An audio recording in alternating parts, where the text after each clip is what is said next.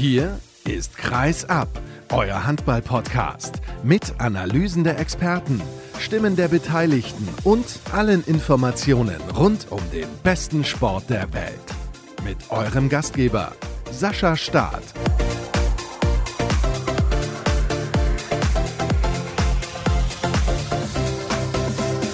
Episode 346 steht auf dem Programm. Hallo und herzlich willkommen an diesem 1. Mai. Schön, dass ihr auch am Feiertag einschaltet. Natürlich nehmen wir auch am Feiertag auf. Wir gehen steil auf die 350. Ausgabe zu und ich glaube, ich werde demnächst bei Instagram mal eine kurze Umfrage starten, wen ihr denn in Episode 350 gerne mit dabei hättet. Heute sprechen wir über ganz viele unterschiedliche Themen.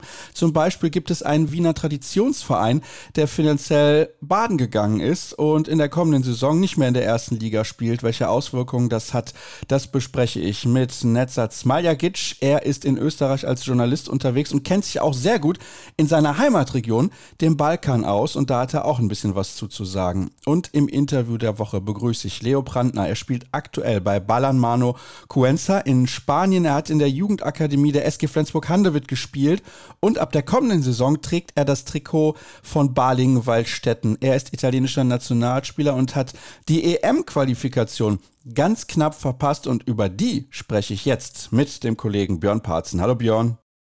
Hallo Sascha, schönen guten Tag, schönen Feiertag. Wo treibst du dich gerade rum?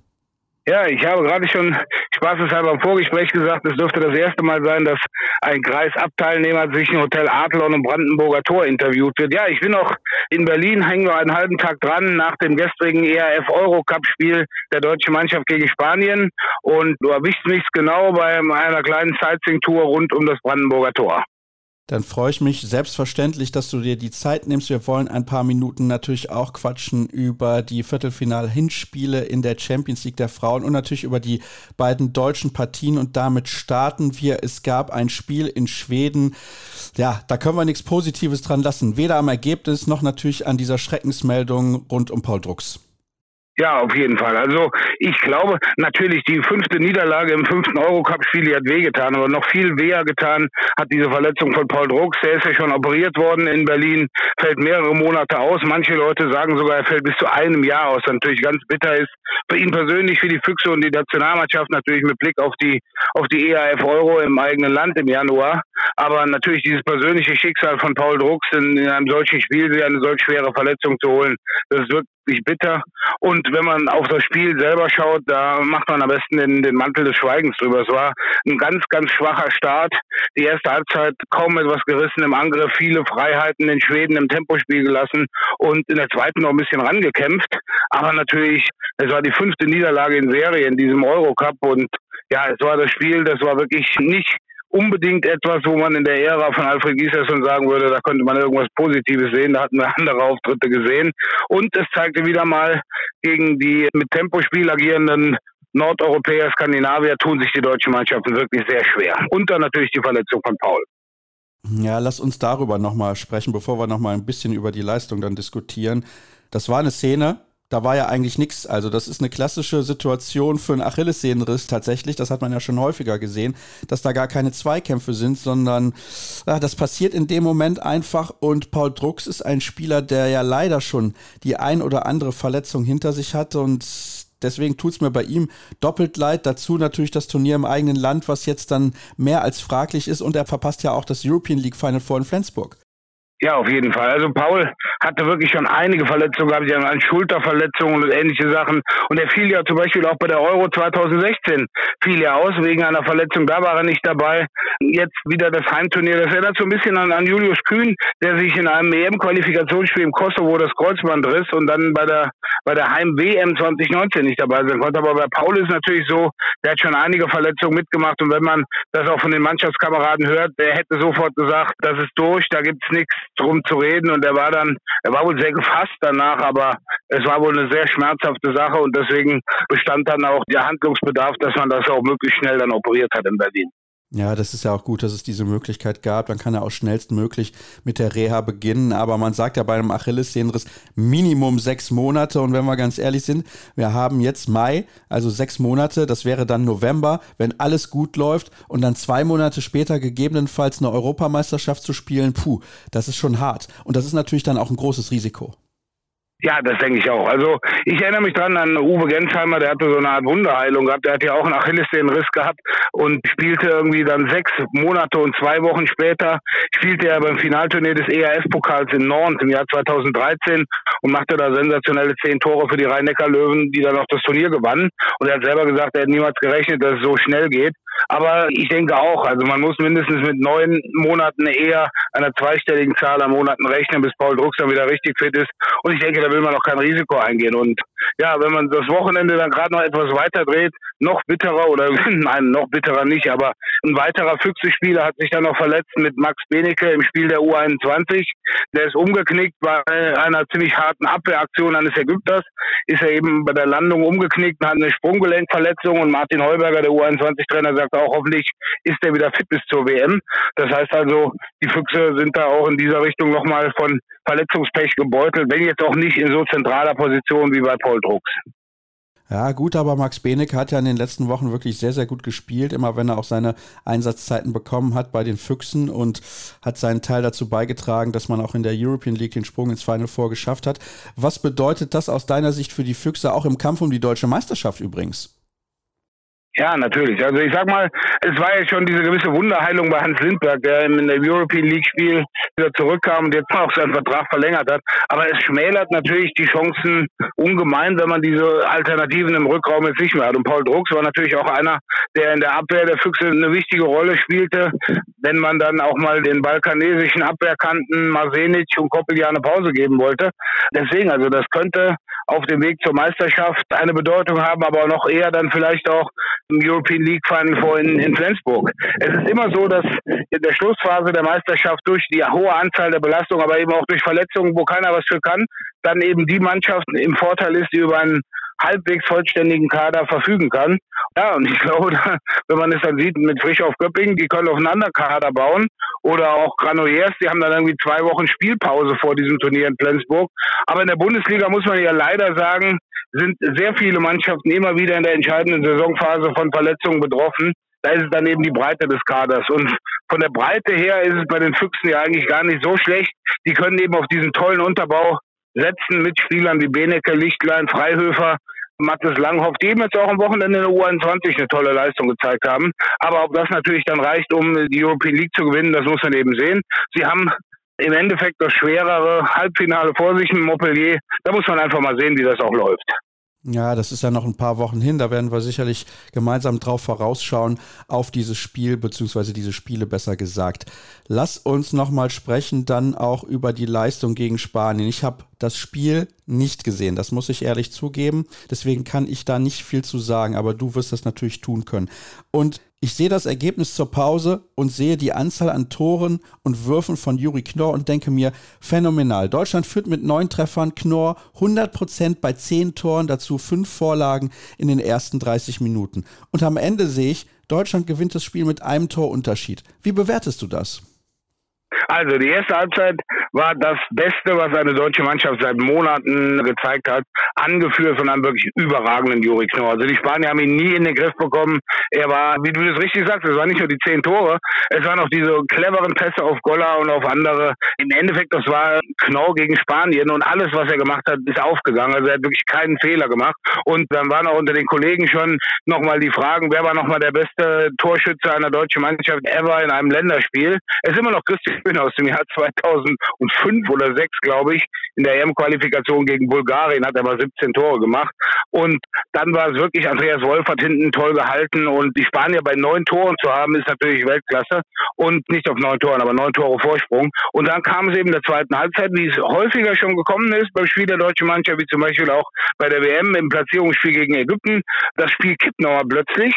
Der Gegner kriegt Oberwasser und es war dann wirklich spitz auf Knopf in der entscheidenden Phase. Ich sage es mal, dass es jetzt ein Tor war, es hätten nachher auch vier Tore sein können. Es war in der Minute 58 klar, dass die deutsche Mannschaft gewinnt und da musste sich in der entscheidenden Phase bei Andy Wolf bedanken. Insgesamt 17 Paraden und die Spanier hatten Juri Knorr viel besser unter Kontrolle. Er macht noch drei Tore von vier Versuchen. In der zweiten Halbzeit mit 13 Toren natürlich immer noch eine, eine Riesenleistung. Aber man hat dann eben auch gesehen, wie schnell ein Spiel kippen kann, wenn vorne die Tor- oder die Wurfeffizienz fehlt. Die Spanier standen viel besser in der Abwehr und dass man dann eben gegen eine Mannschaft wie Spanien eben einige Gegenstoßtreffer kassiert und die Spanier mit jedem Gegenstoßtor immer besser wurden, besser ins Spiel fanden. Die Deutschen verloren ihre Sicherheit zwischendurch und wie gesagt, am Ende war es Andy Wolf mit seinen Paraden, der das Spiel dann sicherte. Und es war aber auch schön anzusehen, wie die deutsche Mannschaft es dann wirklich mit Moral und Einsatzwillen noch geschafft hat, dass ihnen das Spiel da eben nicht aus den Händen rutscht. Weil das wäre natürlich sehr bitter gewesen, wenn du dann alle Eurocup-Spiele verlierst und dann auch im Endeffekt gegen eine spanische Mannschaft nach einer neuen Toreführung das Spiel zu Hause vor 8.500 begeisterten Zuschauern aus der Hand gibst.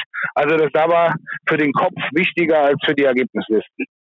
Das glaube ich auch. Das wäre überhaupt nicht gut gewesen. Ich möchte das Ergebnis bzw. die Leistung auch nicht kleiner reden, als sie ist. Aber ich möchte nochmal darauf verweisen. Andreas Wolf, 15 Paraden, 37 Prozent Fangquote. Und wenn ich das jetzt mal vergleiche, auch mit der Weltmeisterschaft, da hat er gegen Ägypten auch überragend gespielt, hat gegen Norwegen überragend gespielt in der Platzierungsrunde. Sonst wäre Deutschland vielleicht als Achter ins Ziel gekommen und nicht als Fünfter. Wir sind schon stark abhängig von ihm und natürlich auch von Juri Knorr. Also wir wir sage ich schon, die deutsche Mannschaft natürlich. Und wir sollten auch nicht vergessen, bei den Spaniern hat Alex Duschebaev nicht gespielt.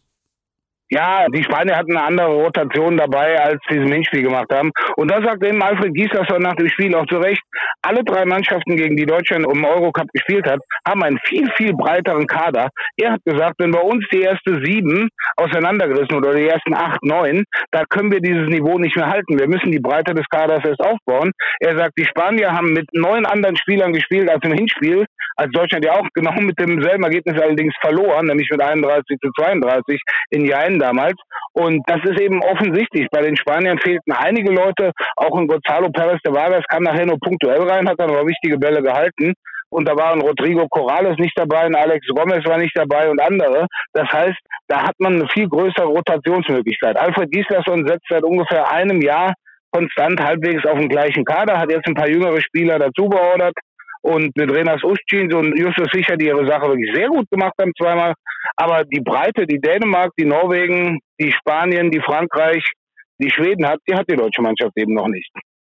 Ja, wir könnten darüber jetzt noch stundenlang diskutieren. Wir haben aber noch so viele Sachen, über die wir reden wollen, Björn. Deswegen mache ich jetzt mal weiter mit dem nächsten Thema. Also seht's mir bitte nach, liebe Leute. Björn möchte ja auch noch was Sightseeing betreiben in Berlin und vielleicht auch noch das eine oder andere Getränk zu sich nehmen.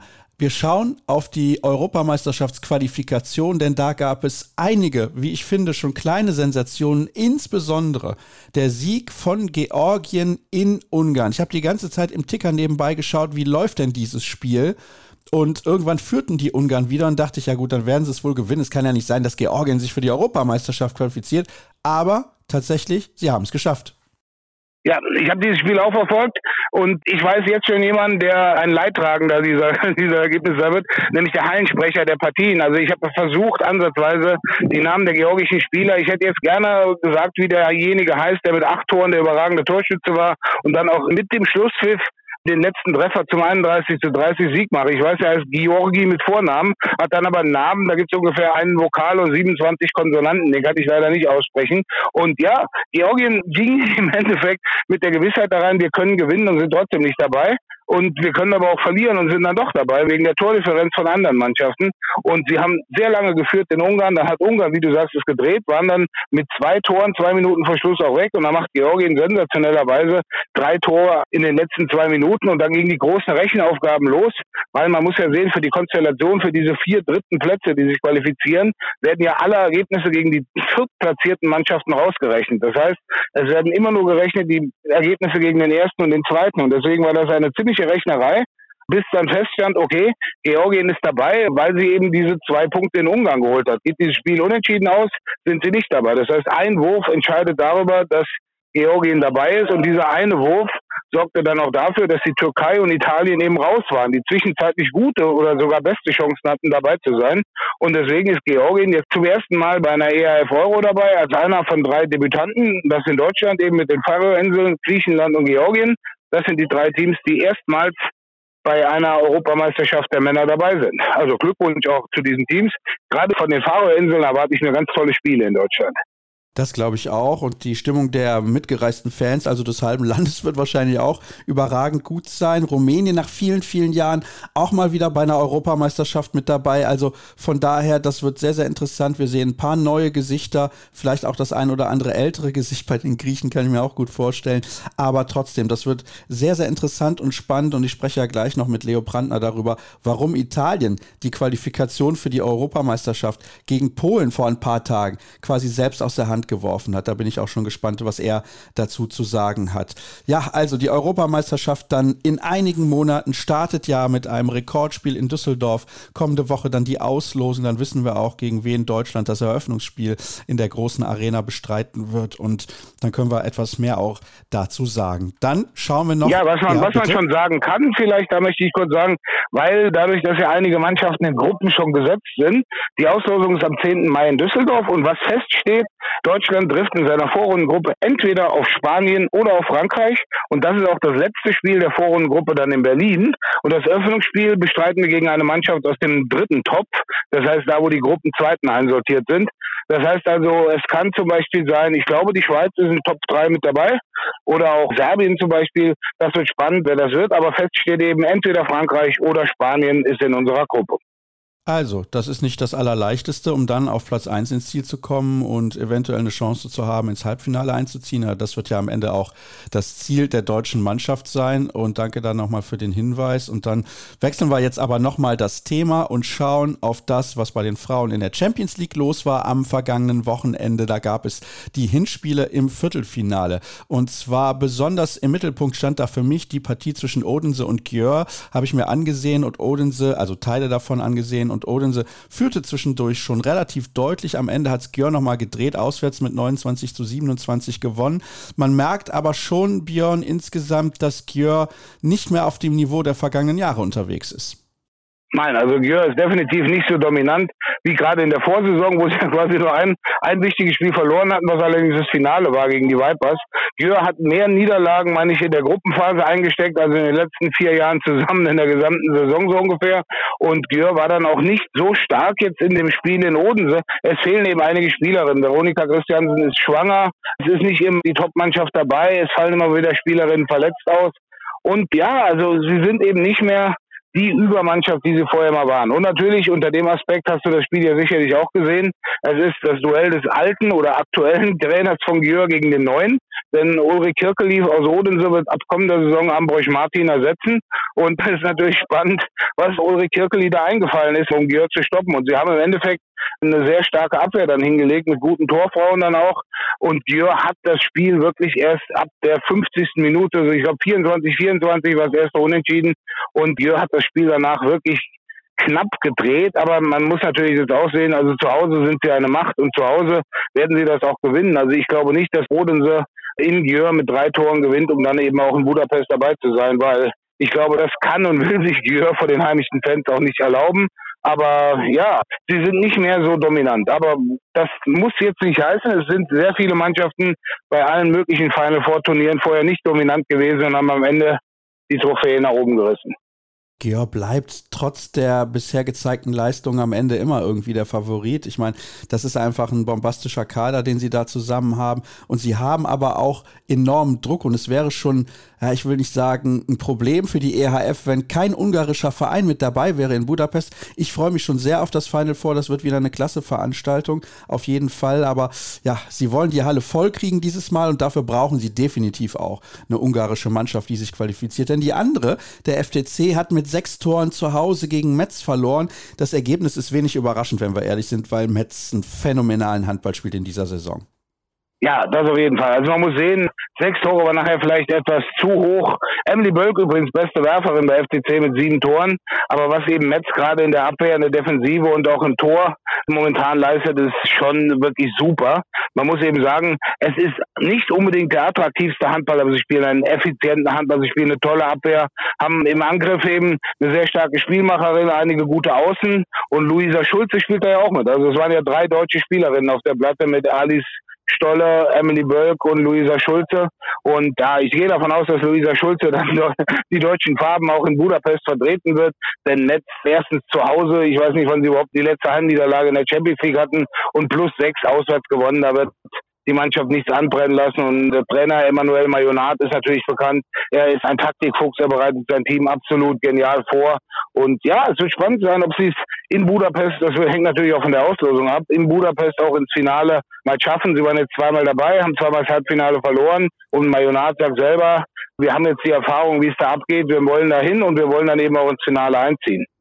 Stark genug dafür sind sie auf jeden Fall. Und da war ja auch dieses Fragezeichen, dieses kleine, ob Bruna de Paula würde spielen können, aber sie hat gespielt und am Ende ein Sechs-Tore-Sieg. Und ich glaube, da müssen wir nicht drüber diskutieren. In einer Woche werden sie dann den Einzug ins Final Four relativ souverän perfekt machen. Wir schauen nach Dänemark, denn dort hat das Team Esbjerg gegen CSM aus Bukarest mit vier Treffern gewonnen, 32-28. Da das Endergebnis, ich glaube, das wird im Rückspiel nochmal eine richtig heiße Kiste. Ja, das glaube ich eigentlich auch, weil GSM natürlich eine unwahrscheinlich heimstarke Mannschaft ist. Aber man muss eben sehen, Esberg, ich bin ja immer ein Freund der Statistik, hat in der gesamten Champions League-Saison drei Spiele verloren bisher und nie war die Tordifferenz größer als minus zwei. Sie haben immer mit einem oder mit zwei Toren nur verloren. Und wenn die Serie sich fortsetzt, dann ist Bukarest raus. Und wir kommen ja gleich noch dazu, sind beide Mannschaften aus Bukarest eigentlich auch raus. Und der große Traum von Christina Neagu, nochmal die Champions League zu gewinnen, wäre dann auch vorbei. Man hat einfach gesehen, Esbjerg und seine Norwegerin, das ist eben schon eine Klasse für sich, wenn man da Spielerinnen hat wie Hedi Reistad, Nora Mörk, Wilde Ingstad, die machen man nicht zusammen 19 Tore. Und lustigerweise bei GSM ist es Emily Arnsen, auch eine Norwegerin, die beste Werferin vor Neagu. Und ja, also ich glaube, GSM hat sich da wirklich mehr ausgerechnet.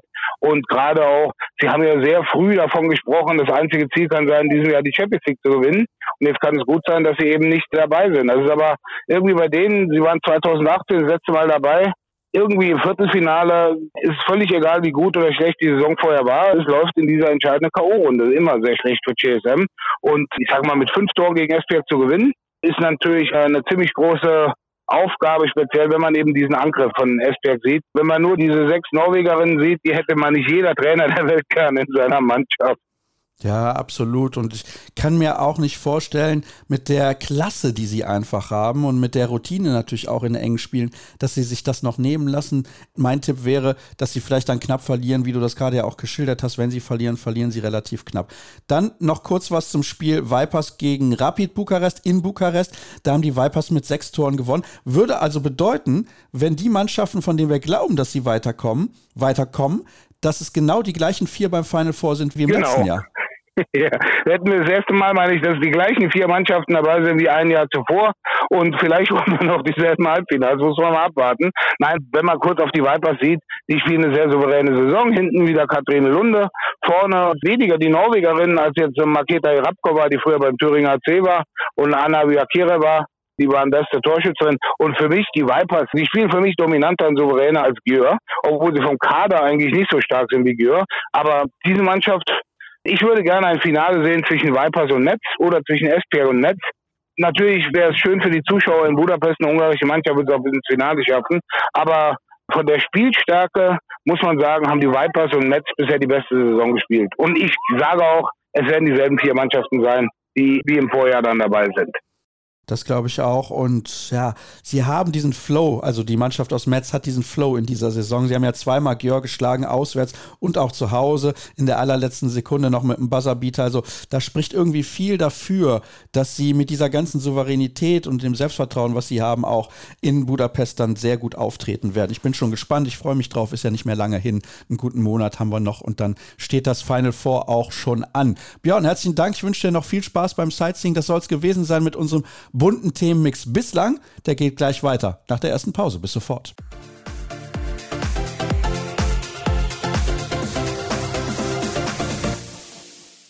Weiter geht's hier bei Kreisab nach der klitzekleinen Pause und ich habe einen Gast eingeladen, der sich in mehreren Bereichen auskennt. Das ist super, denn ich blicke ja auch gerne ins Ausland. Das machen wir hier regelmäßig, logischerweise. Gerade ist ja auch die Länderspielpause bei den Männern und dementsprechend ist das Thema klar. Aber er kennt sich aus in Ländern, die wir selten beleuchten. Ja, sagen wir bei dem einen, da habe ich schon mal das ein oder andere Mal reingeschaut. In Österreich, da gab es zuletzt mal ein Thema, das fand ich interessant Deswegen habe ich gesagt, möchte ich mit ihm sprechen. Und Handball auf dem Balkan. Das finde ich auch deswegen spannend, weil in den letzten Jahren eine kuriose Entwicklung zu erkennen ist. Die Nationalmannschaften qualifizieren sich regelmäßig für die Turniere, teilweise sogar rekordverdächtig.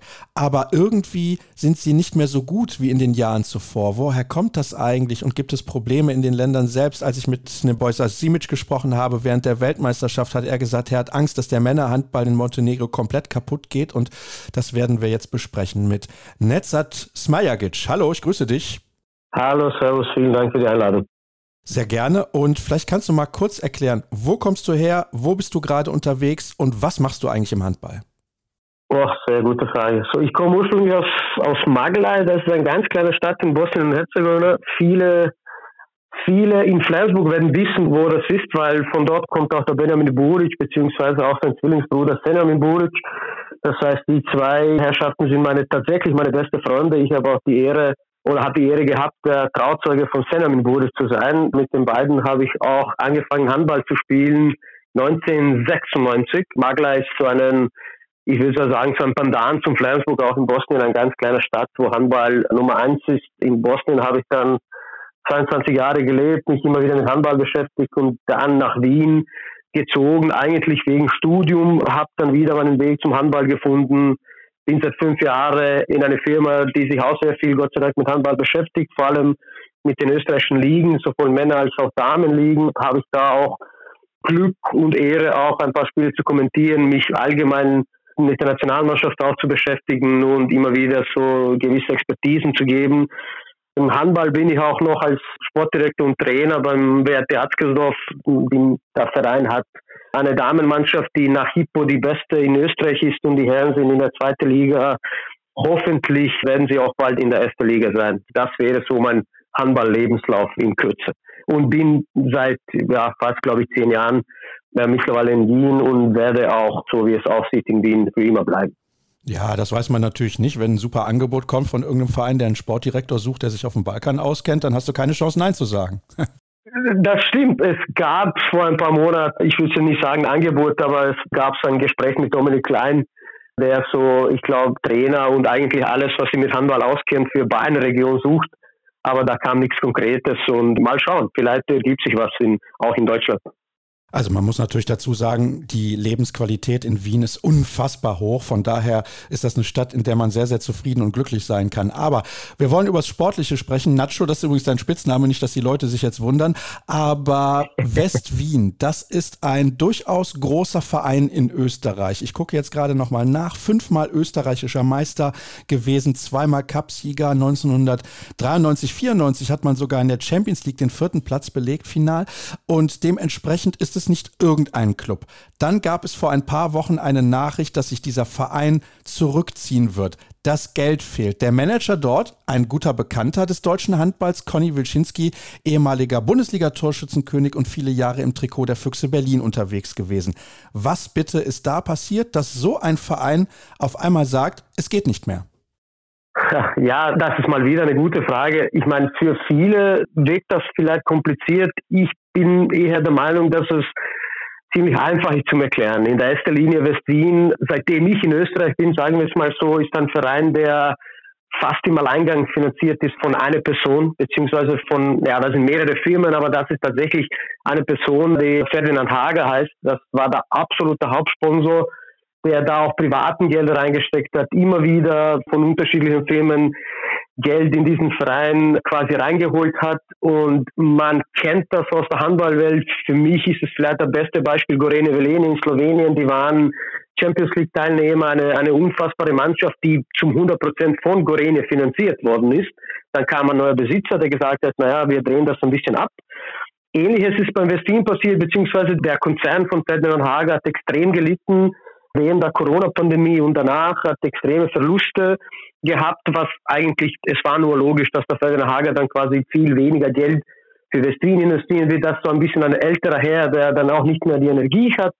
Das ist für mich der absolute Punkt Nummer eins. Der Punkt Nummer zwei ist eine politisch österreichische Geschichte, politisch klassisch österreichische Geschichte, die ich sehe.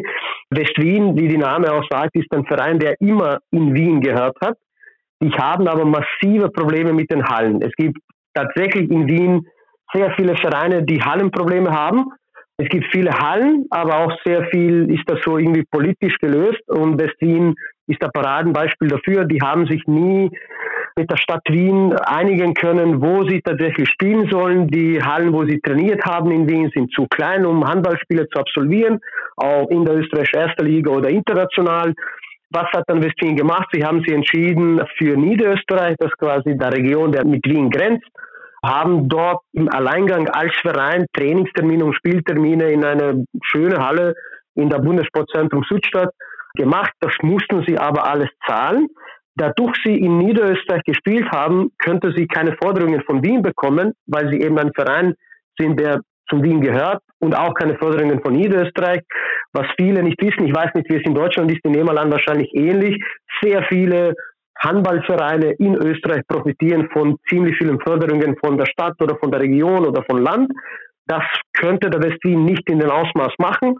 Und das alles auf Dauer in den letzten zehn Jahren mit der Corona-Pandemie hat eben dazu geführt, dass sie absolut sich nicht mehr finanzieren können. Das ist nicht etwas, was nur diese Saison passiert ist. Die Gerüchteküche, aber auch, dass ich weiß von den Spielern, von den Funktionären, ist, dass sehr viele Spieler seit Jahren nicht regelmäßig Gehalt kriegen. Sie spielen dann einfach, weil das ganz viele junge österreichische Talente waren, die eben Westin als ein Sprungbrett gesehen haben. Ja, lange Rede, kurzer Sinn. Das sind für mich die zwei wichtigsten Faktoren. Eben keine eigene Handballstätte, keine Handballhalle in Wien. Sie mussten auswandern, irgendwo, wo sie alle Termine zahlen mussten und eben der Hauptsponsor, der extrem gelitten hat in der Corona-Pandemie.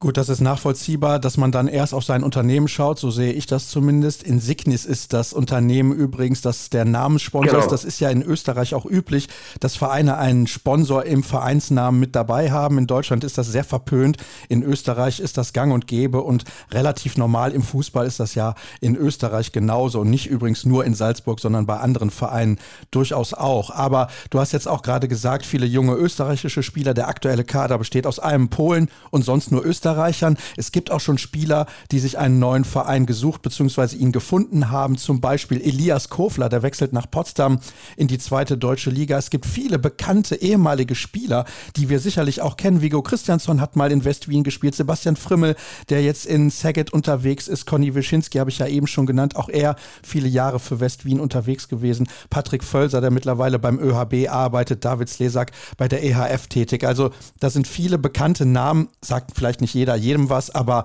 trotzdem, ich möchte darauf hinaus, dass das nicht irgendein Verein ist. Was bedeutet das eigentlich für die HLA, also sprich die österreichische erste Liga?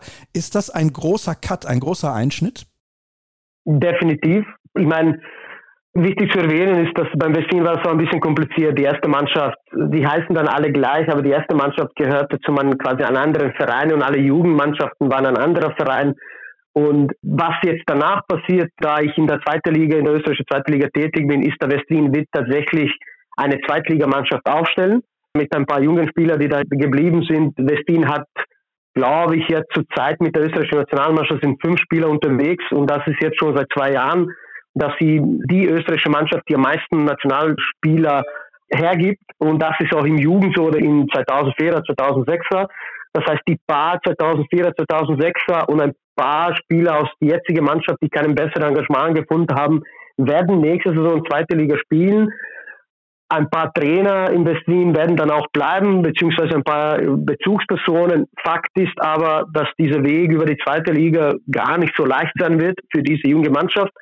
Zweite Liga in Österreich hat meiner Meinung nach seit der Handballreform hier vor, glaube ich, drei Jahren extrem an Qualität verloren.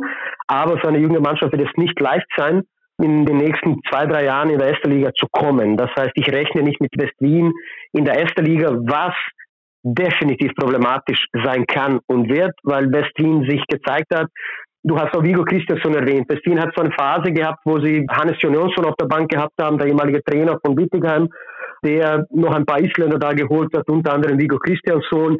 Das war so eine Phase von Westin, wo sie doch ein paar Legionäre gehabt haben. Sie haben diesen Cut gemacht vor drei Jahren, haben oder spielen mehr oder weniger mit österreichischen Spielern. Diese Pole, der du erwähnt hast, ist eigentlich ein Österreicher, der nur den polnischen Reisepass hat. Der ist in Österreich, glaube ich, auch sogar geboren spielt für Westin seit zehn Jahren. Das heißt, das ist auch ein Österreicher. Das wird definitiv ein Verlust sein. Westin ist die Mannschaft, die in den letzten Jahren fast ein Fivers überholt hat bei dem Jugendphilosophie. Das wird man auch merken. Wie gesagt, ich rechne nicht ganz, dass sie in den nächsten drei, vier Jahren zurückkommen werden. Und es ist definitiv schade. Du hast auch ein paar Spiele erwähnt. Wichtig auch zu erwähnen ist, dass der Elias Kofler hätte sowieso nach Potsdam gewechselt oder irgendwo in der deutsche zweite Bundesliga. Franco Lastro ist auch nach Göppingen gewechselt in der erste deutsche Bundesliga, rechts außen Marco Katic und Hademar Leon. Das heißt, ein paar Spieler waren eh schon ganz nah mit den Gesprächen mit den anderen Spielern. Viele auch nicht. Aber ja, das wird ein Verlust sein für die österreichische Liga und ich vermute fast auch ein bisschen für die Nationalmannschaft. Ja, nicht nur ein bisschen, Nacho, wenn du mir jetzt diese Namen auch nennst und wenn du sagst, da wechseln Spieler in die deutsche erste Liga oder zu Ademar Leon im Fall von Marco Katic, dann sind das nicht irgendwelche Spieler, sondern die müssen ja ein gewisses Talent haben. Und wenn wir jetzt mal sehen, wie sich die Nationalmannschaft in den letzten Jahren entwickelt hat, sagen wir mal nach der Ära Viktor Silagi, dann hat sich da ja viel getan und sie sind regelmäßig bei den Turnieren dabei und übrigens nicht nur, wenn sie Gastgeber sind. Und klar, man diskutiert dann immer darüber, schaffen sie es, den nächsten Schritt zu erreichen und vielleicht auch mal die Großen richtig zu ärgern und so weiter und so fort. Aber es hat sich durchaus etwas getan. Also diese Jugendarbeit bei den Fivers, die sehr erfolgreich war mit dem besten Beispiel Nikola Bielik oder halt auch bei West Wien, die hat sich ausgezahlt und das kann ja auf gar keinen Fall gut für die Nationalmannschaft sein. Gibt es denn einen Verein in Österreich, deiner Meinung nach, der das auffangen kann, der also diese Arbeit von West Wien ein bisschen übernehmen kann? Naja, diese Jugendarbeit wird auf jeden Fall bleiben. Wie gesagt, sie werden mit diesen 2005, 2006 Jahrgang Spieler, die sowieso noch nicht ganz reif sind für die erste Liga, sie werden in der zweiten Liga antreten und spielen. Viele andere Vereine in Österreich reiben sich die Hände auf jeden Fall, weil jetzt ist, ich habe das gestern mit den Kollegen im Büro aufgeschrieben, weil gestern auch HC Linz AG offiziell gemacht hat, dass sie drei Spieler von Westin geholt haben, unter anderem für mich den großen österreichischen Talenten. Der Niklas Paulsteiner 2005er, 1,92 Meter Linkshänder, für den ich sehr, sehr große Hoffnungen habe. Ein paar Spieler sind eben nach Bregenz gewechselt, ein paar Spieler sind nach Krems gewechselt, den amtierenden Meister.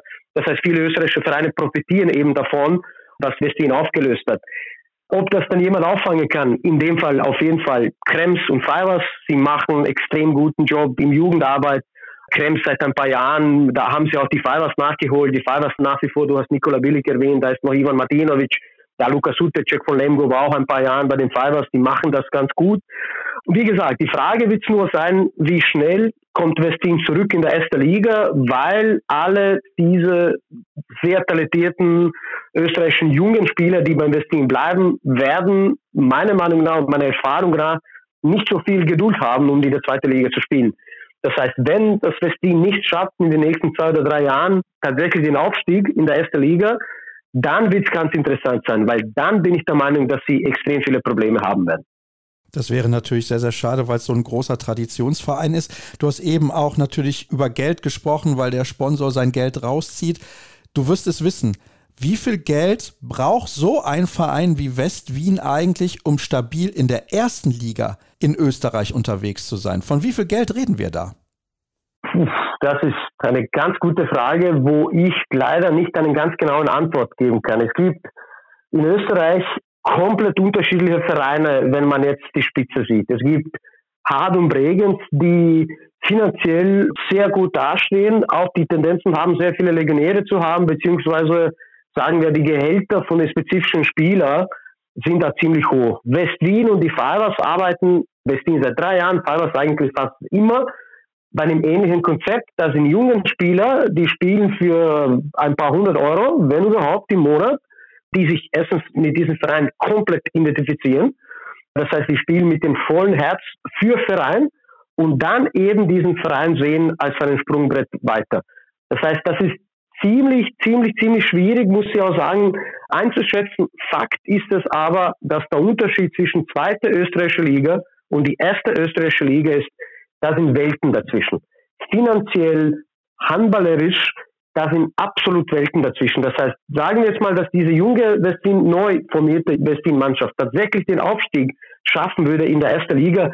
Sie brauchen meiner Erfahrung nach und meiner Expertise nach zehn neue Spieler und wahrscheinlich zehn neue wirklich starke Partner und starke Sponsoren, um überhaupt in der ersten Liga halbwegs kompetitiv zu sein. Weil da sind wirklich Welten dazwischen.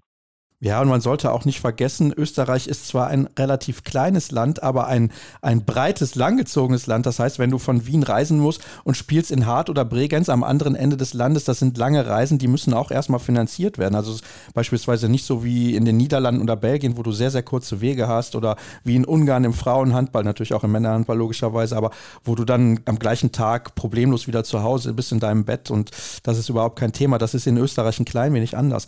Machst du dir Sorgen? Um den österreichischen Handball? Ja, jetzt nicht, eigentlich nicht. Ich finde, dass man vielleicht für viele in Deutschland überraschend, aber in Österreich gibt es sehr, sehr viele junge Talente. Das System im Verband, ich mag das jetzt nicht so groß kritisieren. Ich finde nicht, dass sie, dass sie alles falsch machen. Das sind die Nationalmannschaften jetzt ist auch ein ganz gutes Beispiel. 2004 Nationalmannschaft ist in Portugal bei einem ganz ganz starken Turnier mit Portugal, Spanien, Norwegen.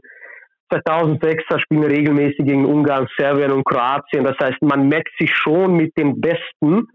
Mein Problem ist es im Großen und Ganzen, dass es ein bisschen die Fantasie fehlt und allgemein ein bisschen Mut. Ich finde, dass die Liga sehr, sehr gut ist für junge Spieler, dass es ein guter Sprungbrett sein kann, sagen wir jetzt mal für Top-Talente wie eben Nikola Bilic, obwohl der Nikola Bilic ein Ausnahmespieler ist, der wahrscheinlich in den nächsten 20 Jahren, 30 Jahren leider für Österreich nicht passieren wird. Aber dass man Top 3, 5 junge österreichische Talente in vielleicht nächsten fünf Jahren man tatsächlich in Vereinen wie Lemgo, Göppingen, vielleicht Hannover, so ein guter Mittelfeld von der ersten deutschen Bundesliga, vielleicht auch in der ersten Schweizer Liga oder eben in der zweiten deutschen Bundesliga sehen kann. Angst habe ich nicht, ich würde aber gerne nur, dass man ein bisschen so out of the box denkt, dass man sich ein bisschen anders entscheidet, was es zum Beispiel Jugendnationalmannschaft, Trainer betrifft und allgemein. Was mir fehlt in Österreich, ist einfach Zusammenarbeit. Ich weiß tatsächlich nicht, wie es in Deutschland ist, aber mir fehlt hier extrem Zusammenarbeit. Ich finde, dass der Handball in Österreich klein ist, logischerweise. Jeder kennt jeden. Das ist so, man unterstützt sich aber nicht genug. Man unterstützt ihn nicht mit Austausch, mit neuen Wissen, mit vielleicht auch leichteren Transfers zwischen jungen Spielern, die tatsächlich Potenzial haben.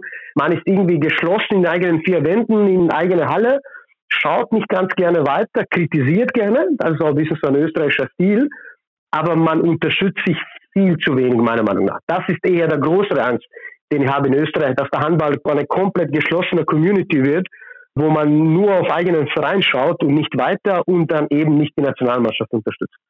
Ja, das ist in Deutschland, finde ich zumindest, teilweise auch ein Problem. Natürlich viel größer, weil das Land viel größer ist, aber ich nehme das auch teilweise so wahr, dass man sich nicht untereinander unterstützt und zusammenarbeitet und einen gewissen Zusammenhalt entwickelt, um am Ende eine sehr gute Nationalmannschaft zu haben, eine sehr gute Liga zu haben. Das gilt übrigens für die Männer genauso wie für die Frauen.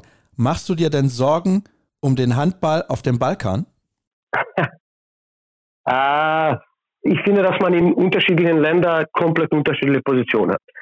Das heißt, mein Land, Bosnien und Herzegowina, die haben gestern eben diesen großen Sieg gegen Slowenien angefangen. Ja, Slowenien war wahrscheinlich mit einer D-Mannschaft, waren aber immer noch der Micha Saravec und Rok Kovnicek da und ein paar Bundesligaspieler.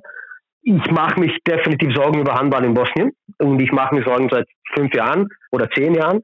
Ich bin auch sehr vokal, unter anderem auch wie zum Beispiel Benjamin Buric, weil einfach die allgemeine politische Situation in Bosnien und Herzegowina Katastrophe ist und das spiegelt sich einfach weiter in der Handballverband, der einfach nicht existiert. Die Liga ist eine mittlere Katastrophe mit sehr viel Korruption, mit sehr vielen schrägen Sachen, die da passieren. Es gibt Vereine, die gut arbeiten, wie zum Beispiel die Svijac, die jetzt auch Meister geworden sind, absolut zu Recht.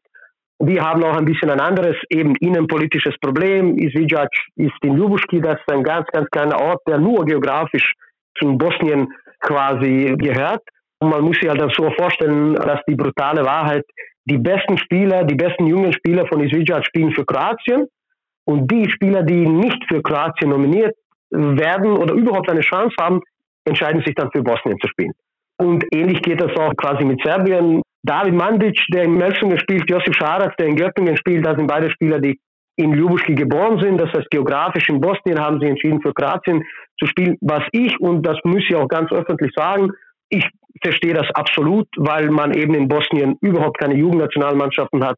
Das sind ganz, ganz, ganz wenige Trainingseinheiten oder irgendwelche Lehrgänge oder was noch immer. Das heißt, Sorgen mache ich mich definitiv in Bosnien und da bin ich weit entfernt von optimistisch. Was jetzt zum Beispiel Serbien, Kroatien, Slowenien betrifft, Montenegro ist, du hast Nebojša Simic erwähnt, Montenegro hat ein bisschen ein anderes Problem. Ja, Problem, dass die Damen-Nationalmannschaft mit Budućnost sehr erfolgreich waren und immer noch sind. Die Männer kommen dann immer näher. Was ein allgemeines Problem ist für alle Länder im Balkan, vielleicht mit der Ausnahme von Slowenien, sind die heimischen Ligen. Weil da kommt, kommt ganz, ganz, ganz wenig. Das heißt, alle Balkanländer, wie gesagt, mit Ausnahme vielleicht von Slowenien, von Seele, profitieren einfach, dass die jungen Spieler mit 18 oder 19 den Land verlassen. Wenn sie so Top-Talente sind, dann landen sie auch bei den besten Vereinen oder mittelbesten Vereinen. Wird das dann irgendwo in der Ungarn wahrscheinlich Platz 6 oder 7 und dass man da schaut, dass man sich vielleicht weiterentwickelt für die Nationalmannschaft. Das ist eben für mich das größte Problem. Und wie gesagt, Sorgen für Kroatien und Slowenien und vielleicht auch Serbien mache ich mir definitiv nicht. Fakt ist aber, dass diese Länder, aber das ist wieder mal ein anderes Thema, dass sie immer weiter sind von tatsächlicher Weltspitze. Ja, das ist auch das, was ich ja eben in meiner Anmoderation ein bisschen angedeutet habe. Sie qualifizieren sich alle für die Turniere, aber beispielsweise die kroatische Nationalmannschaft, das kann man ja an dieser Mannschaft sehr gut festmachen, hat zwar 2020 EM Silber gewonnen, damals im Finale gegen Spanien in Stockholm sehr unglücklich auch verloren, aber seitdem sieht man eine Entwicklung, die komplett in die falsche Richtung geht. Slowenien auch nicht mehr so stark wie vor vielen Jahren. Sie spielen immer einen schönen Handball, aber nicht mehr so erfolgreich. Und ja, Bosnien oder Montenegro qualifizieren qualifizieren sich für Turniere, aber das war es dann auch eigentlich. Was mir auch aufgefallen ist, du hast jetzt eben gesagt, Korruption ist ein Problem, dass die Seha-Liga eigentlich ja gar keine schlechte Idee ist, wird natürlich von russischen Geldern finanziert. Das ist vielleicht dann auch nochmal ein diskussionswürdiges Thema, aber ist es nicht vielleicht auch eine Idee, eine Liga zu haben für alle Länder auf dem Balkan, mal abgesehen von der slowenischen Liga, weil da hast du ja auch eben gesagt, die funktioniert einigermaßen gut und ich glaube, die funktioniert auch autark von den anderen Ländern. Oder gibt es eigentlich ja, zu viel Egoismus, sage ich mal, in den anderen Ländern, um über eine gemeinsame Liga überhaupt nachzudenken. Weil wenn du mal schaust, du hast in Skopje zwei gute Vereine, du hast in Bitola einen guten Verein, du hast einen ganz guten Verein in Zagreb, du hast noch Nasice in Kroatien, du hast vielleicht den einen oder anderen ordentlichen Verein in den anderen Ländern. Wäre das eine Möglichkeit oder glaubst du, dass es einfach unmöglich aufgrund auch der Charaktere der Menschen dort? Ich glaube nicht, dass das mit Charakteren zu tun hat, um ganz ehrlich zu sein. Ich glaube, dass dass sich die Seherliga jetzt nicht so weiterentwickelt hat, liegt, glaube ich, eher, dass man sich da nicht unbedingt mit der EHF oder den großen Instanzen einigen könnte, dass du ja außer Geld, was immer gut ist im Handball und in jedem Sport, in jedem Verein, jetzt keinen zum Beispiel fixen Platz bekommst in irgendeinem europäischen Bewerb. Und Fakt ist auch, dass die Vereine, die in besseren Ligen spielen, wenn es hart auf hart kommt, sich immer entscheiden werden, sich auf die heimischen Ligen zu konzentrieren, weil eben dein Meistertitel in Slowenien oder in Kroatien dich in der Champions League direkt führt und ein Titel in der Stecher League eben niegend, mehr oder weniger. Und das hat man jetzt auf dem Beispiel von Westbrem gesehen. Westbrem hat im Viertelfinale gegen Partizan mit der U21-Mannschaft gespielt, weil genau diese zwei Spiele mittendrin waren, wo sie Cupfinale mit Szeged gehabt haben und auch mit der Champions League, glaube ich, gegen Szeged und einfach einen, einen ganz unglücklichen Termin und Kalender kommt dann auch noch dazu. Das heißt, noch eine weitere Liga für zum Beispiel, okay, Zagreb und Cele, wie gesagt, da sind die heimischen Ligen jetzt nicht so stark, obwohl slowenische schon, kroatische jetzt nicht. Da sind mehr oder weniger zwei Spiele, die du im Jahr gewinnen musst gegen Nexe oder umgekehrt Nexe gegen Zagreb. Das ist, glaube ich, eher das Problem. Die kleineren Vereine aus zum Beispiel Bosnien und Montenegro, würden sicher Interesse haben, Seha-Liga zu spielen, können das aber phasenweise nicht finanzieren. Das heißt, da sind mehrere Varianten. Ich sehe den Charakter von den Menschen überhaupt kein Problem, weil ich weiß, dass man jeder Verein sehr gerne gegen gute Gegner spielt, weil man dann auch eben über die Fans und alles Mögliche, ich sehe da überhaupt kein Problem. Anders ist eben, wie gesagt, was es die größeren Vereine betrifft, das heißt, Westbrem wird sich immer entscheiden für die ungarische Liga, ungarische Cup oder eher logisch Champions League als für Seher League. Genau ähnlich geht es Cele und Zagreb. Das heißt, diese großen Vereine, die man aus der Champions League kennt, werden Seher Liga nur spielen, wenn das zum 100 Prozent für sie quasi irgendwie plausibel ist. Erstens und zweitens keinen anderen Bewerber gefährdet. Die Vereine aus Bosnien und Montenegro würden das sehr gerne machen, können das phasenweise nicht finanzieren, weil jede zwei Wochen irgendwo wegzugehen und somit eben ergibt sich dieses sicherlich Problem, den man sowieso hat. Idee finde ich großartig, aber die Unterschiede zwischen jeweiligen Vereinen sind enorm, um sie alle in eine Liga reinzustopfen. Meine Meinung nach. Ja, das kann ich auch gut nachvollziehen. Und ja, vielleicht gibt es ja irgendwann mal die Möglichkeit, eine Liga zu gründen, wo die EHF dann auch sagt, okay, das ist eine sehr interessante Liga, was das Sportliche angeht. Und der Meister bekommt einen Platz in der Champions League. Ich glaube übrigens nicht, dass es gut ist, dass dann ungarische Vereine da noch mitspielen, denn das Niveau in Ungarn ist natürlich noch mal deutlich höher. Und mir geht es im Prinzip konkret um die Mannschaften auf dem Balkan. Da haben wir aber letztens auch Szenen gesehen. Nacho, es war ein Spiel in Skopje, meine ich, wo hinterher durchaus bekannte Kreisläufer Stojanče Stoilov sich mit einem Fan geprügelt hat, warum auch immer. Da gab es dann Ausschreitungen. Solche Szenen helfen natürlich nicht weiter. Wie siehst du das? Gar nicht. Ich meine, das hilft definitiv nicht weiter, so wie ich das gesehen habe, dass der mazedonische Verband auch mit Strafen gelöst. Diese bestimmte Szene, wie gesagt, ich habe sie auch gesehen im Video so wie es für mich ausgesehen hat und so wie ich den Sturridge Stoilov kenne, ich meine, das war zu 99 Prozent bin ich sicher. Gerne alle nordmazedonische Fans und WADA-Fans, die das vielleicht zuhören werden, können uns korrigieren oder mich korrigieren. Ich glaube, das war tatsächlich ein WADA-Fan, weil das waren die WADA-Fans, die auf der Platte waren, die dann Stojanče Stoilov quasi, der wollte das Ganze unterbrechen. Der wollte einfach nicht, dass sie die Auswärtsfans mit irgendwelchen Gegenständen bewerfen. Das heißt, er war da, das hat nicht gut ausgesehen, können wir uns alle einigen sein, aber das war jetzt nicht der gegnerische Fan, sondern tatsächlich der Fan von der eigenen Mannschaft, weil er Stoilov stand da mitten im Geschehen und wollte das Ganze unterbrechen. Und das ist, glaube ich, etwas, was man über so gut wie jeden Handballer und so gut wie jeden Handballverein kennt. Dass sie, mein Handball ist ein absolut brutaler und harter Sport, wo man ganz selten erst eine solche Szene sieht oder allgemein zwischen den Spielern, weil das ein enormer Respekt ist ja, das, was in Mazedonien passiert ist, ich meine, die Liga ist auch durch diesen ganz, ganz neuen jungen Verein, den Kirill Lazarov trainiert und über diese Rivalität von Pelistan und Vardar ja extrem interessant geworden, auch über den Platz in Champions League. Da kochen alle möglichen Emotionen. Es ist etwas Furchtbares, was man nicht sehen sollte, nie wieder.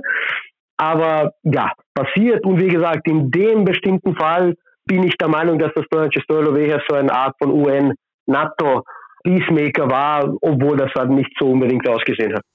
Ja, das stimmt tatsächlich. Das habe ich auch so wahrgenommen in dem Video. Trotzdem ist es natürlich nicht gut für den Handball, wenn sich ein Spieler mit einem Fan prügelt. Also das sollte auf gar keinen Fall der Fall sein. Und dementsprechend, ja, wollte ich das nur noch mal kurz erwähnen. Und ich habe ja Stole auch schon mehrfach persönlich gesprochen und eigentlich ist er auch ein sehr, sehr lieber Kerl. Ich kann aber auch verstehen, dass ihn das in der Situation extrem verärgert hat und es waren einfach keine schönen Szenen. Ich möchte ein Thema noch kurz mit reinnehmen, weil du ja eben gesagt hast, hast. Du kennst die Buric-Zwillinge sehr, sehr gut und du bist auch immer sehr offen und direkt bei Twitter unterwegs, wenn es zum Beispiel darum geht, auch deine Meinung zu äußern. Das finde ich sehr, sehr gut. Und du kritisierst auch gerne mal. Vielleicht kannst du noch ein bisschen was sagen zur Entlassung von Mike Machulla bei der SG Flensburg-Handewitt. Wir haben jetzt in den letzten Tagen auch mitbekommen, weitere Spieler verlassen den Verein, also Aaron Mensing und Franz Semper. Wie ordnest du die Gesamtlage in Flensburg ein? Ich meine, gerade ist es, ist es nicht gut. Da muss man, glaube ich, nicht ein großer Handballexperte oder irgendwann Experte zu sein, dass man einfach die Ergebnisse, die man gesehen hat, die sind nicht gut. Das ist nicht etwas, was sich, gehe ich davon aus, Freiburg vorstellt. Ich muss sagen, ich war extremst überrascht, dass sie sich tatsächlich entschieden haben, Mike Mahulla zu entlassen. Ich, wie gesagt, wenn ich kritisiere, dann kritisiere ich das, was ich handballerisch sehe und für mich war das einfach viel zu wenig. Ich habe immer kritisiert, wie so viele Handballfans, vor allem Flensburg-Fans, diesen Mangel an Rotation von Mike Mahula und das ist das, was, wo ich mir jetzt ein bisschen Freiheit nehme, um zu kritisieren. Im Nachhinein würde ich einfach sagen, ich verstehe das dann einfach nicht. Ich habe es irgendwie nicht ganz verstanden, dass man eben Spieler wie Goran Sorgat auf der Bank haben kann oder Jim Gottfriedson, der vor dem Spiel gegen Kiel kaum gespielt hat und was ich gestern oder vorgestern gelesen habe, dass er für schwedische Zeitungen gesehen hat, dass er das selber auch nicht versteht, weil er sich fit gefühlt hat ja, im Nachhinein nur ein Handballspiel zu sehen und zu kritisieren, das ist nur ein Drittel vom Bild oder ein Fünftel vom Bild, den man sieht. Ich war tatsächlich überrascht. Das muss ich auch sagen, dass sie sich tatsächlich entschieden haben, diesen Schritt sofort zu nehmen, dass sie vielleicht einen neuen Trainer für die nächste Saison suchen, weil man eben da vielleicht auch ein bisschen einen anderen Spielertypen haben wird als bis jetzt. Das heißt, im System wird man meiner Meinung nach irgendwie umbauen müssen, weil Kai Smith ist kein Magnus Schröd und Pitlick ist auch kein, weiß ich nicht, kein Menzing. Das heißt, da wird man hoffentlich ein bisschen moderner gehen und, und mehr ins gegen eins zu spielen. Aber überrascht war ich definitiv. Ich glaube auch nicht das, was ich ein bisschen rausgehört habe. Ich glaube auch nicht, dass die Spieler damit so einverstanden sind, dass sie das auch verstehen, weil, wie gesagt, so wie man Handballer kennt, kritisieren sie zuerst sich selbst und nie den Trainer. Und das war, glaube ich, auch in dem Fall so. Ich finde, dass man es abwarten könnte und das alles ein bisschen sauberer machen könnte. Aber ja, die hoffentlich Holgen Landorf und alle, die dann die Entscheidung getroffen haben, mehr wissen als wir alle anderen. Also ich verstehe dich richtig, dass du sagst, du hättest es besser gefunden, wenn man sich im Sommer sauberer getrennt hätte? Ja, weil Schocktherapie, die man oft in Handball sieht, ist es eben nicht, weil man jetzt gerade diese Länderspielpause hat. Von dem her sehe ich jetzt nicht, dass es so die Entscheidung ist. Hätten die in drei oder vier Tage den nächsten Entscheidungsspiel gehabt und dass man da sagt, okay, wir machen diesen klassischen Schocktherapie, den man öfters im Handball gesehen hat, das wäre nicht der erste Mal, würde das vielleicht auch ein bisschen verstehen. Aber das war vor der Länderspielpause, wo man sowieso jetzt diese Krise quasi hinter sich gelassen hat. Jetzt, weiß ich nicht, der Gottfriedson, der gestern auch gespielt hat, der Buric, die werden alle von der Nationalmannschaft oder viele werden dann irgendwie noch motivierter kommen. Sie hätten genug Zeit gehabt, vielleicht um diese Niederlage zu verarbeiten und dass man sich einigt und sagt, okay Jungs, jetzt spielen wir das bis zum Ende, da schauen wir mal, was wir noch rausholen können aus der Bundesliga. Wie gesagt, deswegen verstehe ich das nicht ganz, weil eben vor allem der Timing, wenn das jetzt tatsächlich ein Schock sein musste oder sie wollten das, dann haben sie den Timing verfehlt, weil dann mussten sie es nach Granulärs machen für Nordderby. Und jetzt verstehe ich es irgendwie nicht ganz. Ja, ich hätte das sauberer gemacht, einfach mal im Sommer mit der schönen Verabschiedung in der Halle. So ist es so ein bitterer, bitterer Geschmack auf jeden Fall für mich geblieben. Das sehe ich genauso wie du. Und ich finde auch die Argumentation, dass man Angst hat, den Europapokalplatz zu verpassen, oh, schwierig, weil, okay, man könnte noch hinter die Rhein-Neckar-Löwen rutschen, aber da die ja über den DHB-Pokal für die European League qualifiziert sind, rutscht der Fünfte auf jeden Fall nochmal in die European League und auf Platz 6 würde Flensburg auf gar keinen Fall zurückrutschen. Also dafür ist die Qualität dieser Mannschaft auch viel zu gut. Von daher hätte ich persönlich mir gewünscht, wenn man schon sagt, man möchte nicht mit Mike Machula weiterarbeiten, dass man sich dann im Sommer trennt trennt und das ein bisschen sauberer löst. Aber jetzt ist es so gekommen, ein bisschen Aktionismus haben wir letzte Woche schon gesagt. Nacho, herzlichen Dank. Viele spannende, interessante Eindrücke, die du uns vermittelt hast aus Österreich, vom Handball auf den Balkan und eine Meinung zur SG Flensburg-Handewitt gab es auch noch. Und jetzt gibt es nach der zweiten und letzten Pause heute noch das Interview der Woche. Bis sofort.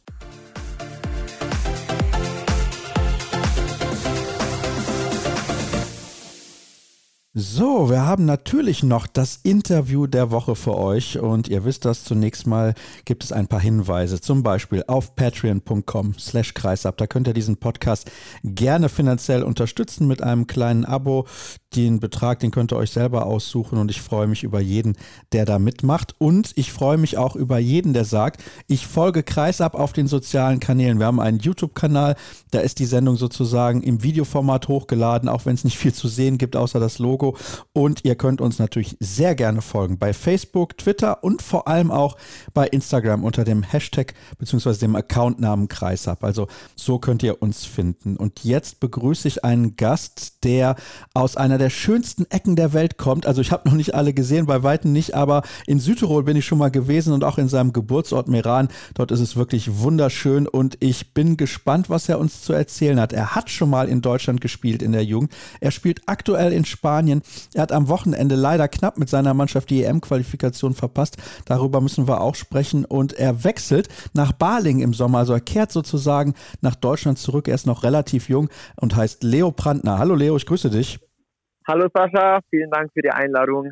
Sehr, sehr gerne. Und vielleicht kannst du auch mal kurz erzählen. Eben der Kollege Björn Parzen, der war am Brandenburger Tor in Berlin. Wo bist du denn gerade? Ich befinde mich gerade in Madrid auf dem Flughafen. Bin gerade aus Frankreich zurückgekommen. Wir hatten ja gestern noch ein Spiel gegen die Franzosen. Leider verloren. Und ja, jetzt befinde ich mich gerade in, in Madrid und sprichst mit mir hier. Das freut mich, dass du dir am Flughafen noch die Zeit nimmst. Du musst aber auch noch ein paar Stunden auf den Mitspieler warten, hast du mir gesagt. Ja, genau. Also da kommt noch ein anderer Mitspieler von mir aus Tunesien. Ich muss auf den warten und danach fahren wir zusammen nach, nach Cuenca. Okay, alles klar, dann hätten wir das also auch geklärt und vielleicht kannst du mir ein bisschen was erzählen, beziehungsweise natürlich allen, die zuhören.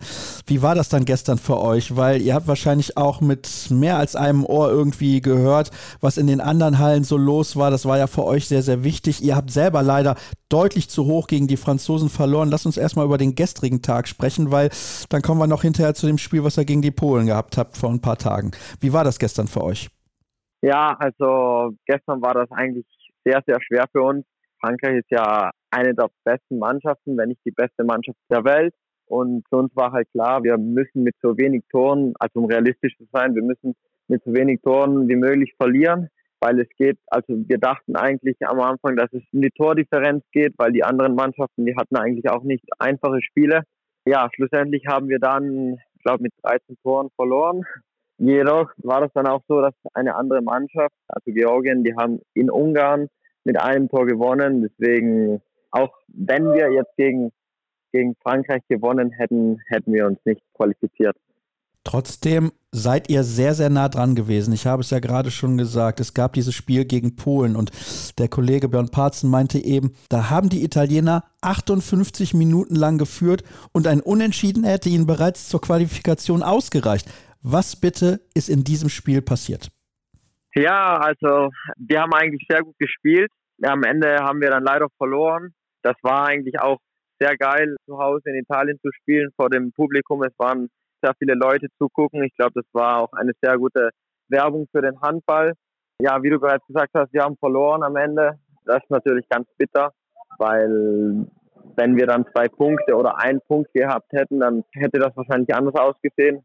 Aber ja, kann man nichts ändern. Jetzt ist es so und müssen wir später nochmal angreifen. Vielleicht kannst du uns nochmal mitnehmen in deine Gefühlswelt nach diesem Spiel gegen Polen, weil ihr müsst ja in dem Moment eigentlich gewusst haben, das wird es wahrscheinlich gewesen sein mit der EM-Qualifikation. Und das wäre ja historisch gewesen auch für euer Land. Ja, das wäre sehr historisch gewesen. Ja, nach dem Spiel, das war natürlich sehr, sehr bitter für uns. Das war pure Enttäuschung weil wir hätten die Chance gehabt, das Spiel zu gewinnen. Ja, ich weiß nicht, wie ich das am besten beschreiben kann. Es war einfach, die ganze Mannschaft war einfach, einfach enttäuscht. Ich glaube, wir hätten uns auch diese zwei Punkte verdient. Wir haben wirklich ein sehr gutes Spiel gemacht. Ja, und am Ende war es dann halt so, dass wir noch gegen Frankreich spielen mussten. Und wir dachten eigentlich, dass es dann noch auf die Tordifferenz ankommt. Aber wie gesagt, Georgien hat dann in Ungarn gewonnen. Die haben das Hinspiel mit 18 Toren, glaube ich, oder mit 15 Toren irgendwie so verloren und dann eben in Ungarn gewonnen und dann, ja, dann hatten die zwei Punkte mehr wie wir und dann war mit der Tordifferenz eigentlich auch nichts mehr zu machen. Also dieses Spiel, ich muss da nochmal dranbleiben an der Geschichte, Leo, gegen Polen. War das dann Nervosität, weil ihr gemerkt habt, oh, wir können das Ding gewinnen? Oder ja, was waren die Gründe dafür, dass ihr das noch aus der Hand gegeben habt? Weil ihr habt teilweise auch mit fünf Treffern geführt. Ja, ist eigentlich jetzt schwer zu sagen. Also ich glaube, wir mussten eigentlich ein perfektes Spiel machen, um gegen Polen zu gewinnen. Das haben wir eigentlich auch fast. Ja, wir haben, glaube ich, wichtige Bälle weggeworfen. Also einfach Gegenstöße. Wir haben die Pässe verfehlt und am Ende waren es dann eigentlich die paar Pässe, glaube ich, also wirklich nur Kleinigkeiten, die was das Spiel entschieden haben. Und ich glaube jetzt nicht, dass wir irgendwie nervös waren es waren die Kleinigkeiten, die was den Unterschied gemacht haben. Und das war dann halt am Ende nicht zu 100 Prozent perfekt. Und gegen Polen muss man halt eine perfekte Leistung abliefern. Ja, das ist interessant, dass du das sagst. Ihr müsst halt gegen Polen eine perfekte Leistung liefern, um so ein Spiel für euch zu entscheiden. Hast du denn das Gefühl, dass der italienische Handball in den letzten Jahren einen Schritt nach vorne gemacht hat? Ja, ich glaube auf jeden Fall, dass der italienische Handball einen großen Schritt nach vorne gemacht hat in den letzten Jahren. Man sieht, dass einfach mehr Spieler jetzt ins Ausland gehen und im Ausland ist halt einfach ein höheres Niveau als wie in Italien der Handball wird populär in Italien, auch wenn er jetzt noch nicht so populär wie in Deutschland ist und wie in anderen Ländern. Aber man sieht auf jeden Fall, dass wir Schritte nach vorne machen. Das ist, glaube ich, sehr wichtig. Und ja, es stimmt natürlich, der ein oder andere Spieler spielt jetzt mittlerweile in der französischen Liga. Du spielst in Spanien und wechselst nach Deutschland. Domenico Ebner kennen wir natürlich auch. Also der ist ja für euch ein wichtiger Rückhalt im Tor, keine Frage. Hat denn der Verband in den letzten Jahren ja, irgendwelche Dinge vielleicht verändert, die dafür sorgen, dass auch mehr Italiener Handball spielen, weil wir wissen natürlich alle, also der Calcio, der Fußball ist da klar die Nummer eins. Dann gibt es in Italien noch Volleyball, was sehr, sehr groß ist tatsächlich. Dann haben wir noch die Formel 1 oder auch Motorradrennen sind auch sehr, sehr groß in Italien. Da ist ja für Handball fast gar kein Platz. Ja, das stimmt eigentlich wirklich. Also wenn man manchmal so die Leute fragt, ob sie wissen, was Handball ist, dann sagen sie zu uns, also die denken, dass das ein ein Sport im Wasser ist, also so Wasserpolo. Und der Handball kennen eigentlich in Italien nicht mal so viele. Das ist halt sehr schade. Ja, aber jetzt zum Beispiel der Verband, der hat in Chieti, das ist neben Pescara, so eine Art Akademie aufgemacht und da bilden die sozusagen junge Spieler aus. Das ist eigentlich so eine Art wie zum Beispiel in der Flensburg Akademie. Die gehen dort zur Schule, die können dort studieren und alles Mögliche, haben dort Training und das ist eigentlich schon was sehr krasses, finde ich. Das habe ich eigentlich zuvor in Italien noch nirgends gesehen. Und ja, das ist auf jeden Fall ein Zeichen, dass die Handball nach vorne bringen möchten. Ja, das kostet natürlich auch ein bisschen was an Geld. Von daher ist das wirklich ein super Zeichen. Das hatte ich bislang überhaupt noch nicht mitbekommen. Und das ist eine gute Sache, weil ich glaube, es wäre auch für den Handball insgesamt wichtig, wenn sich so ein großes Land, auch wo es so viele Einwohner gibt wie Italien, mal für ein Turnier qualifizieren würde. Deswegen ist es sehr schade, dass euch das dieses Mal nicht gelungen ist. Aber ihr werdet natürlich einen neuen Versuch starten, gar keine Frage. Du hast jetzt gerade auch schon Flensburg erwähnt und das hast du sicherlich nicht zufällig getan, denn du hast auch in der A-Jugend mit der SG Flensburg-Handewitt in der Saison 2018 2019 die deutsche Meisterschaft gewonnen. Jetzt erkläre mir bitte, wie ist es möglich, dass jemand aus Flensburg einen Spieler aus Südtirol kontaktiert, der dann dort in der Jugendakademie landet? Das ist ja kein klassischer Weg, dass ein Italiener nach Deutschland kommt im Jugendbereich, um dort bei einem guten Verein, bei einem sehr, sehr guten Verein mit einer guten Jugendarbeit Handball spielt. Ja, interessante Frage. Das war so, das war ein Handballcamp von der Flensburg Akademie in meiner Heimatstadt in Meran. Und ich bin da auf den Trainer zugegangen, auf Michael Jakobsen, und habe gefragt, was ich tun muss, um in Flensburg zu spielen. Und dann hat er gesagt, ja, dann musst du mal ein Probetraining machen in Flensburg. Dann bin ich später nach Flensburg, habe dort ein Probetraining gemacht und dann habe ich eben auch die Zusage bekommen, dass ich aufgenommen wurde. Und ja, dann, dann habe ich in Flensburg gespielt, in der Flensburg Akademie.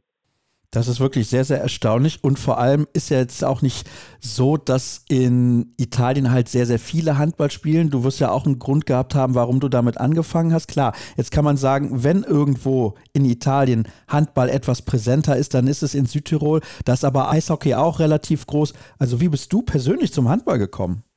Ja, also mein Vater, der hat Handball gespielt. Meine Mutter, die hat Handball gespielt. Und mein Bruder spielt auch Handball. Und dann war die Entscheidung eigentlich einfach. Ich habe aber noch zudem mehrere Sportarten gemacht, wenn ich klein war. Also ich habe Fußball viele Jahre gespielt. Dann habe ich Tennis ab und zu gespielt, Badminton, Kunstturnen, irgendwie mal alles ausprobiert. Aber ja, schlussendlich habe ich mich dann für Handball entschieden, weil das einfach der geilste Sport ist. Ja, da kann ich nur zustimmen. Das ist auf jeden Fall der geilste Sport mit großem Abstand. Aber ja, vielleicht kannst du mal ein bisschen auch erzählen von deinem Jahr in Flensburg. Warum war es erstmal nur ein Jahr? Weil du hättest ja noch ein zweites Jahr A-Jugend spielen können. Und wie war das für dich, so weit weg von der Heimat in dem Alter? Ja, ich muss sagen, also wenn ich mich irgendwo wohl fühle, dann denke ich nicht mal so viel an zu Hause. Und in Flensburg habe ich mich eigentlich sehr wohl gefühlt. Und ja, das fiel mir dort eigentlich schon einfach. Also es hat mir eigentlich sehr gut gefallen. Und nachdem ich wieder weg bin von Flensburg, da gab es eigentlich keinen Tag, an dem ich nicht mehr an Flensburg gedacht habe, weil das für mich eigentlich eine unglaublich wichtige Erfahrung war. Also ich habe da so viel gelernt, nicht nur jetzt handballmäßig, sondern auch für andere Dinge im Leben. Und ich würde das eigentlich jedem empfehlen, so ein Jahr zu machen, wenn er die Chance bekommt. Ja, dann ist eigentlich schade, dass du kein zweites Jahr in Flensburg gespielt hast. Was war der Grund, warum du dann damals wieder weggegangen bist? Ja, der Grund, das war die Schule. Ich hatte da, also ich hätte da ein Jahr mehr zur Schule gehen müssen und die Schule in Deutschland, das war halt überhaupt nicht mein Ding. Und ja, dann bin ich wieder zurück nach Italien, habe die Schule beendet und dann habe ich eben zwei weitere Jahre dann in Meran in meinem Heimatverein weiter Handball gespielt. Und dann bist du nach Spanien gegangen. Jetzt hast du eben ja auch gesagt, für dich ist das jetzt nicht so das Problem, von der Heimat weg zu sein, sondern wenn du dich wohlfühlst, dann ist das alles in Ordnung. Aber da musstest du ja auch eine neue Sprache lernen, wobei ich denke mal, für dich als Italiener war das mit dem Spanisch jetzt nicht so sonderlich schwer. Ja, genau. Also ich bin dann nach Spanien, nach Cuenca und ja, wegen der Sprache habe ich mich eigentlich schon sehr schwer getan, weil alle sagen, ja, Spanisch und Italienisch ist mehr oder weniger das gleiche, aber am Ende war das dann nicht so also in den ersten Wochen, da habe ich eigentlich viel mit dem Handy beziehungsweise mit dem Google-Übersetzer gesprochen. Ich hatte aber Glück, dass ich zwei, drei Spieler in der Mannschaft hatte, die eigentlich Deutsch auch gesprochen haben, aber eigentlich mehr Italienisch, also Italienisch und Spanisch. Die haben mir sehr viel geholfen und ja, also ich habe mich in Cuenca jetzt eigentlich die zwei Jahre auch sehr wohl gefühlt und ja, wie ist das eigentlich? Das muss ich natürlich auch mal fragen, wenn man gegen den FC Barcelona spielt, weil die gewinnen ja jedes Spiel. Man geht in das Spiel rein und weiß, man hat keine Chance, aber macht das trotzdem irgendwie im Ansatz Spaß? Ja, also ich, ich bin da eigentlich jedes Mal sehr, sehr motiviert. Also ich finde das so ein geiles Erlebnis, gegen Barcelona zu spielen, ist ja eigentlich eine der besten, wenn nicht die beste Mannschaft auf der Welt. Und ja, wie gesagt, ich bin da eigentlich richtig motiviert, versuche da eigentlich immer mein Bestes zu geben. Aber ja, am Ende ist dann halt immer klar, dass man da jetzt nicht so viele Chancen hat. Aber man versucht auf jeden Fall die paar Minuten mitzuhalten. Ja, das kann ich natürlich verstehen, dass das was absolut Besonderes ist. Hast du denn für dich das Gefühl, dass diese zwei Jahre in der Liga Asobal für dich sehr, sehr viel gebracht haben, dass du in deiner Entwicklung richtig nach vorne gekommen bist? Ja, ich glaube schon, dass mich die zwei Jahre nach vorne gebracht haben. Ich muss sagen, der Handball hier in Spanien, der ist komplett anders als wie in Deutschland. Hier wird sehr viel taktisch gemacht und in Deutschland, sage ich mal, das ist ja alles mehr physisch. Ja, und in Spanien, ich muss sagen, das erste Jahr, da habe ich mich eigentlich schon schwer getan, weil ich bin angekommen, es war gefühlt alles nur Taktik und da habe ich mich eigentlich schon schwer getan, mich damit einzuleben. Oh, tatsächlich, ja, weil ich denke, das ist ja ein ganz, ganz spannender und interessanter Punkt. Also das Taktische, wenn man das so richtig verinnerlicht, dann bringt es einen nochmal richtig vorwärts. Also für dich war das tatsächlich ein Problem am Anfang?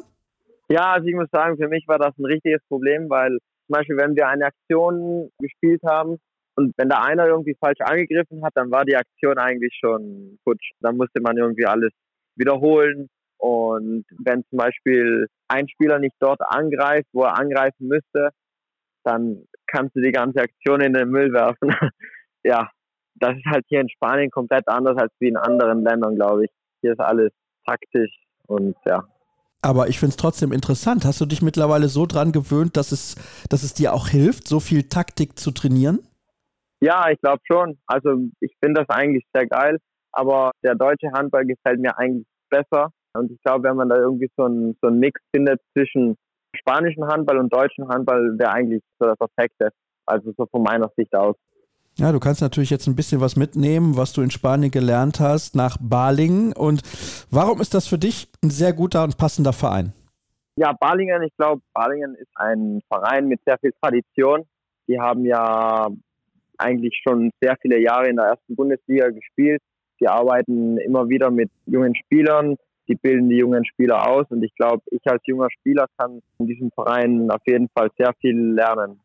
Davon gehe ich auch aus und vor allem, es ist ein sehr, sehr familiäres Umfeld, also es müsste für dich ja eigentlich perfekt sein. Wie gesagt, also ich bin ja eigentlich, ich bin ja Italiener, aber meine Muttersprache ist Deutsch, was für manche wahrscheinlich auch komisch klingt. Und zum Beispiel in Balingen, da kann ich jeden Tag Deutsch sprechen. Ist das für dich wichtig? Ja, ich glaube schon, dass das wichtig ist für mich. Zum Beispiel jetzt in Spanien, da spreche ich jeden Tag Spanisch, aber am Ende ist es ja nicht die Sprache, die du dein ganzes Leben lang gesprochen hast. Und ich denke schon, dass das einen Unterschied macht, ja, auf jeden Fall. Okay, das ist sehr, sehr interessant, weil am Ende kommt es natürlich darauf an, dass man sich eben wohlfühlt und dann auch die maximale sportliche Leistung bringen kann. Sieht ja ganz gut aus, dass du nächstes Jahr dann in der ersten Liga spielst. Also es wäre eine große Überraschung, wenn Baling nicht aufsteigt. Ja, mal gucken. Also es fehlen ja noch viele Spiele und wie man weiß, in der zweiten Bundesliga, da ist alles möglich. Balingen ist ja momentan erster mit 47 Punkten. Die haben fünf Punkte Vorsprung auf den zweiten. Aber ja, es fehlen noch ein paar Spiele, deswegen ist es noch alles offen. Aber wäre natürlich super geil, wenn die aufsteigen würden. Davon gehen wir aus. Also sie sind ja in der ganzen Saison bislang eigentlich immer Tabellenführer gewesen und das auch äußerst souverän. Jetzt gab es mal ein paar Spiele, wo sie vielleicht nicht gewonnen haben, aber zuletzt ja auch ein wichtiges Schlüsselspiel für sich entschieden. Von daher können wir davon ausgehen, Baling in der neuen Saison wieder in der Bundesliga, also in der ersten Bundesliga mit dabei. Vielleicht zum Abschluss noch, Leo, was sind denn deine Ziele eigentlich, deine persönlichen Ziele? Wo möchtest du irgendwann mal hin? Weil ich denke mal, jetzt dieser Schritt nach Baling, du bist erst 21 Jahre alt, ist ja so ein kleiner Zwischenschritt. Ja, also mein Kindheitstraum war eigentlich immer Bundesliga zu spielen. Und ja, mal gucken, ob ich mir diesen Traum jetzt erfüllen kann. Ich gehe mal jetzt davon aus. Mal gucken, was Balingen macht in den letzten Spielen. Und ja, ansonsten, wenn das mit Bundesliga klappt, dann mein nächstes Ziel, sage ich mal, wäre dann irgendwie so Champions League Final Four. Das wäre halt so der Oberkracher. Aber ja, das ist noch weit weg. Ja, bis dahin, das dauert, glaube ich, noch ein bisschen. Aber wie gesagt, du bist noch ein relativ junger Spieler. Aber ich glaube, nur wenn man solche Ziele hat, kann man sie natürlich dann auch irgendwann erreichen und diese Schritte dann auch gehen. Ja, mit dem Alter, also 21, ich sag's nochmal, das ist natürlich dann noch etwas, wo man viel Zeit hat. Du kannst ja in zehn Jahren auch erst das Champions League Final Four erreichen. Aber ich finde, das ist auch die richtige Einstellung. Und gerade für den italienischen Handball, diesen Ehrgeiz braucht man, weil das andere Ziel, was du wahrscheinlich hast, wird mit Italien eine Qualifikation für ein großes Turnier sein. Das auch wäre auf jeden Fall geil, mit Italien bei einem großen Turnier mitzuspielen. Das sowieso. Aber wie gesagt, jetzt haben wir es uns vermasselt, sage ich mal. Und mal gucken, was bei der nächsten Qualifikation passiert. Die nächste startet ja dann schon, also relativ bald für die Weltmeisterschaft 2025. Also von daher, ja, da könnte es dann vielleicht klappen, weil natürlich da auch das Teilnehmerfeld ein bisschen größer geworden ist in den letzten Jahren. Leo, vielen Dank fürs Gespräch. Ich freue mich, dass du mit dabei gewesen bist. Es war interessant, nochmal nach Italien zu schauen, darüber zu sprechen und auch deinen Weg nochmal ein klein wenig zu skizzieren. Das werden wir sehr aufmerksam verfolgen, wie das in Balingen für dich läuft und Cuenca habe ich am Anfang gesagt, habe aber während des Gesprächs gelernt, es heißt Cuenca, also von daher bitte ich das zu entschuldigen. Und damit sind wir dann auch durch für die heutige Sendung. Das soll es gewesen sein mit Kreisab Episode 346. Ihr könnt uns finden auf den sozialen Kanälen und uns sehr gerne folgen. Das habe ich eben schon gesagt. YouTube, Facebook, Twitter und vor allem Instagram. Accountname Kreisab. Das war's. Habt eine schöne Woche. In der kommenden hören wir uns auf jeden Fall wieder. Tschüss.